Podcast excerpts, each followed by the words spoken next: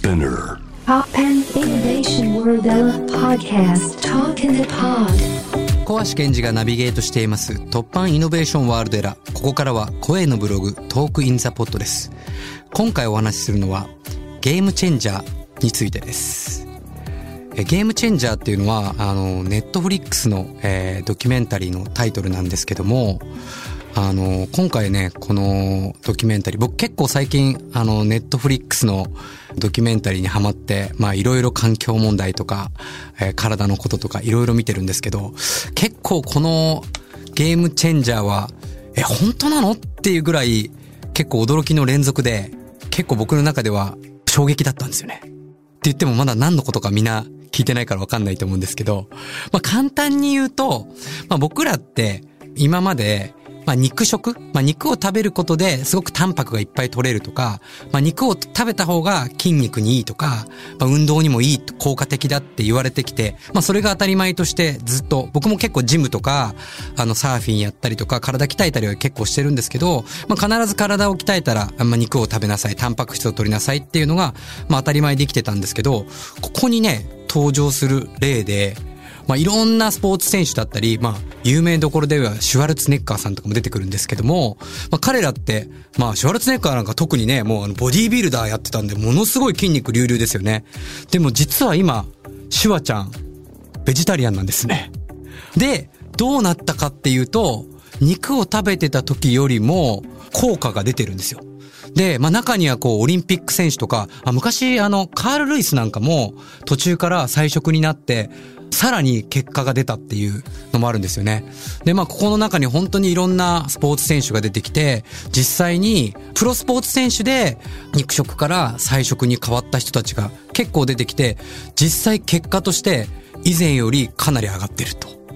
で、大昔を、実はその歴史を辿っていくと、まあそれこそ大昔っていうのは戦いの歴史ですよね。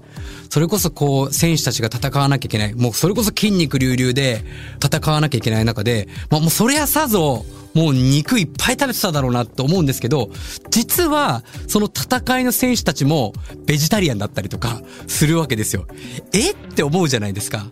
なんですが、結局僕らは肉を食べたら筋肉がつくとか、肉が食べたら体力にいいって思ってるんですけど、じゃあその、まあ、肉の主というか動物たちは、実は野菜を食べてるんですよね。植物を食べてるんです。だから植物、その植物に、まあ、ある、まあ、言ったら微生物を僕らは動物たちを媒介して食べてるんですよ。だから結局のところは、で、であれば直接菜食を食べた方がより効果的だっていうのが、まあ今の新しい科学っ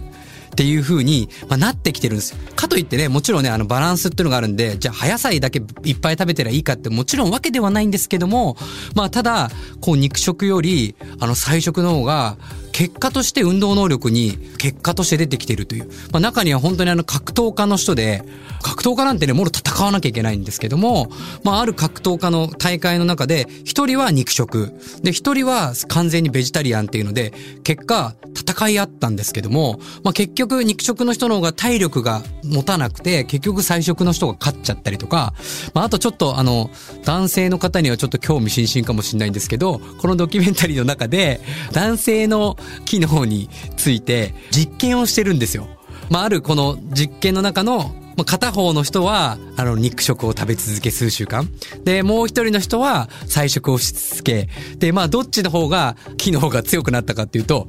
これまたね、菜食の人の方が機能が強くなったんですよ。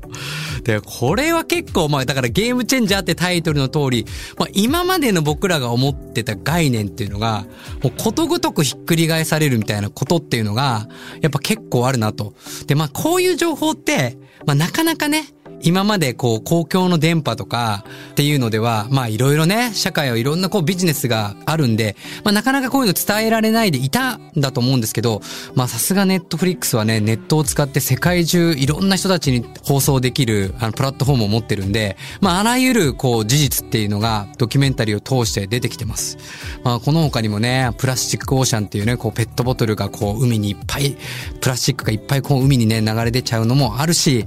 サステナブルの漁業についても、なんかこれ本当にこれを見ちゃうと、こう魚食べていいのかなみたいな、まあ見れば見るほど悩んじゃうんですけど、でもね、こう知らないで、無知で日常を選択しているよりは、知った上で、やっぱ少しは、例えば今日は一日、まあ、地球のために菜食にしとこうかなとか、体のためにも今日はちょっと肉を控えておこうかなって思ったりとか、まあ、あと、環境問題に対しても、ちょっとね、こう少し配慮をコンビニの袋をや、まあみんなね今だんだんやめてきますけど、ちょっとした配慮をするだけでも、本当に地球に優しくなるし、結果それはね、自分たちにも戻ってくるっていう、この循環っていうのを、僕らはこれからの地球のため、そして未来の子供のたちのために、あの循環っていうのを本当に真剣に考えなきゃいけないと思いますので、ぜひいろんなあのドキュメンタリーがあるので、まあこのね、突破イノベーションワールドエラーでもいろんなことが紹介されますけど、まあ、ネットフリックスもめちゃくちゃいろんなあの面白い話題があるんで、ぜひチェックしてみてください。